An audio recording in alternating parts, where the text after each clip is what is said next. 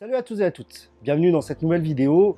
Je continue mon genre j'aime bien, un peu plus discussion. Alors suite à ma vidéo, ou à mes vidéos sur le Oppo Find X Vivonex et sur le Essential, je me suis amené à poser une question à quel point le design d'un smartphone peut influencer ma décision, mais aussi votre décision d'achat. Alors je sais que pour 90% d'entre vous, vous faites appel à votre raison, vous êtes des connaisseurs lorsque l'on parle de smartphone.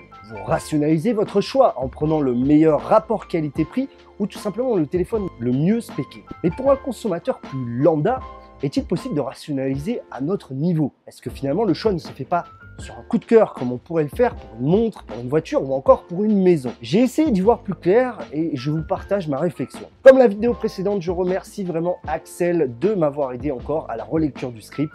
Merci à toi. Alors d'abord, il faut bien se rendre compte d'une chose. Le smartphone n'est plus uniquement un objet utilitaire. Il devient presque un produit que l'on achète comme un bijou, comme une montre, devient un signe extérieur de richesse, de réussite sociale, devient aussi un produit que l'on veut montrer. Et finalement, l'iPhone symbolise clairement ce point. Mais pourquoi? Quand le smartphone s'est popularisé ou est né, on associe souvent cette date à la sortie du premier iPhone en 2007, son but était d'améliorer notre quotidien. Smartphone.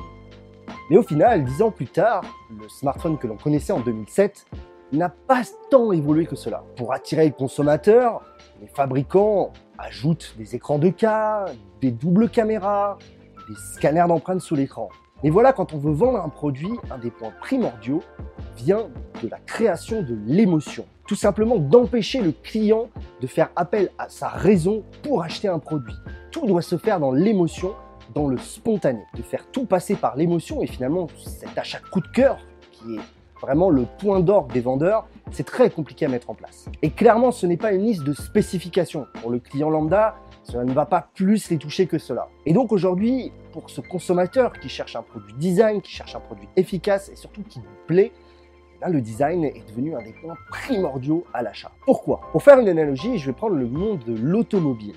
Finalement, quand on achète une voiture, la première chose que l'on va regarder, ce n'est pas le moteur, ce ne sont pas les options, mais bien plus l'esthétique, la qualité du pommeau de vitesse, la qualité du volant. Dans le smartphone, on peut faire l'analogie.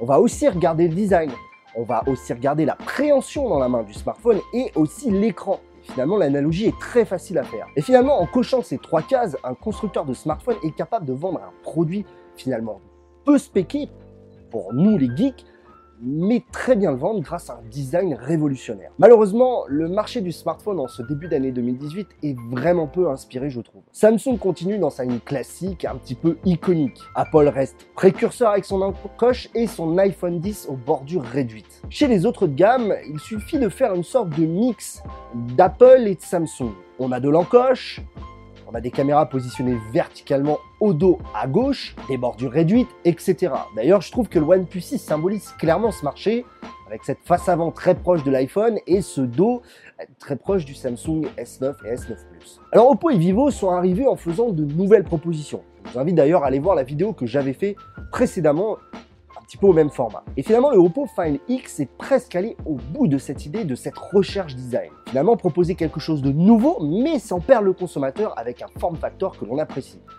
Forcément, Oppo cherche à toucher l'émotionnel du consommateur, et notamment avec ce lancement au Louvre, c'est tout un symbole, je trouve. Et finalement, pour en revenir à ce qui m'a poussé à faire cette vidéo, c'est-à-dire mon choix du Essential, eh bien, j'ai finalement laissé passer mon côté émotion au moment de l'achat, c'est-à-dire le côté coup de cœur, le côté non raisonnable, par-dessus justement cette raison. Et finalement, la raison qui m'aurait poussé à prendre un tout autre smartphone. C'est finalement un coup de cœur quelque chose qui ne s'explique pas, qui ne se justifie pas. Aujourd'hui, je suis ultra dépendant de mon smartphone. J'aime avoir un beau produit qui sort de l'ordinaire dans ma poche. Et j'ai décidé de fonctionner au coup de cœur, comme beaucoup de choses que je fais personnellement dans ma vie. Et clairement, je l'ai dit dès le début, vous avez pu voir dès le lancement du Essential que c'était un vrai coup de cœur. Ce n'était pas fin. Pourquoi? Tout simplement parce qu'il me rappelle le téléphone que j'ai toujours adoré. Le téléphone simple, le téléphone épuré, où rien ne déborde, les lignes pures, basiques, carré, rond, on utilise des formes géométriques simples. Et c'est l'iPhone 5, le 5S et le SE. Pour moi, c'est une référence en termes de design. Le Essential reprend ce concept. Il reprend ce concept basique en termes de design. Des traits droits, des arcs de cercle, et finalement une planéité qui est vraiment très agréable et très confortable à l'œil. Bien sûr, il faut venir aux matériaux qui le font aussi sortir de l'ordinaire, avec du titane, avec de la céramique, qui apporte ce côté encore plus premium, qui finalement a fait passer tout le reste de la production smartphone actuelle bah, à l'oubli pour moi. Tout simplement parce que j'adore le OnePlus 6. Le OnePlus 6 aurait été le choix de la raison, évidemment.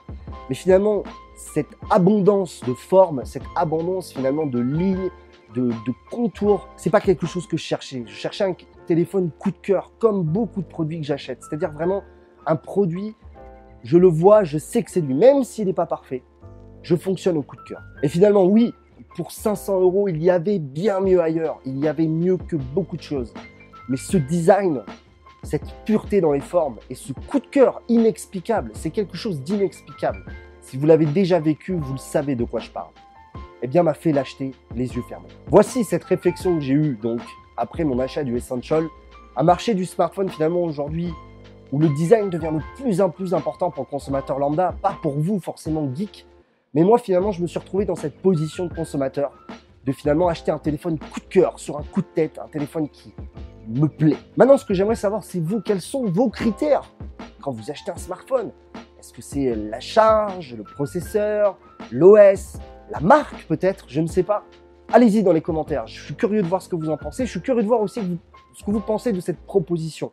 Comme d'habitude, ce n'est qu'une ébauche de ce qui peut être une plus grande réflexion, mais je voulais vraiment vous la partager. Donc n'hésitez pas dans les commentaires à dire ce que vous pensez, à développer peut-être une idée que vous avez aussi de ce que je vous propose. N'oubliez pas le petit pouce en l'air, n'oubliez pas le partage bien sûr.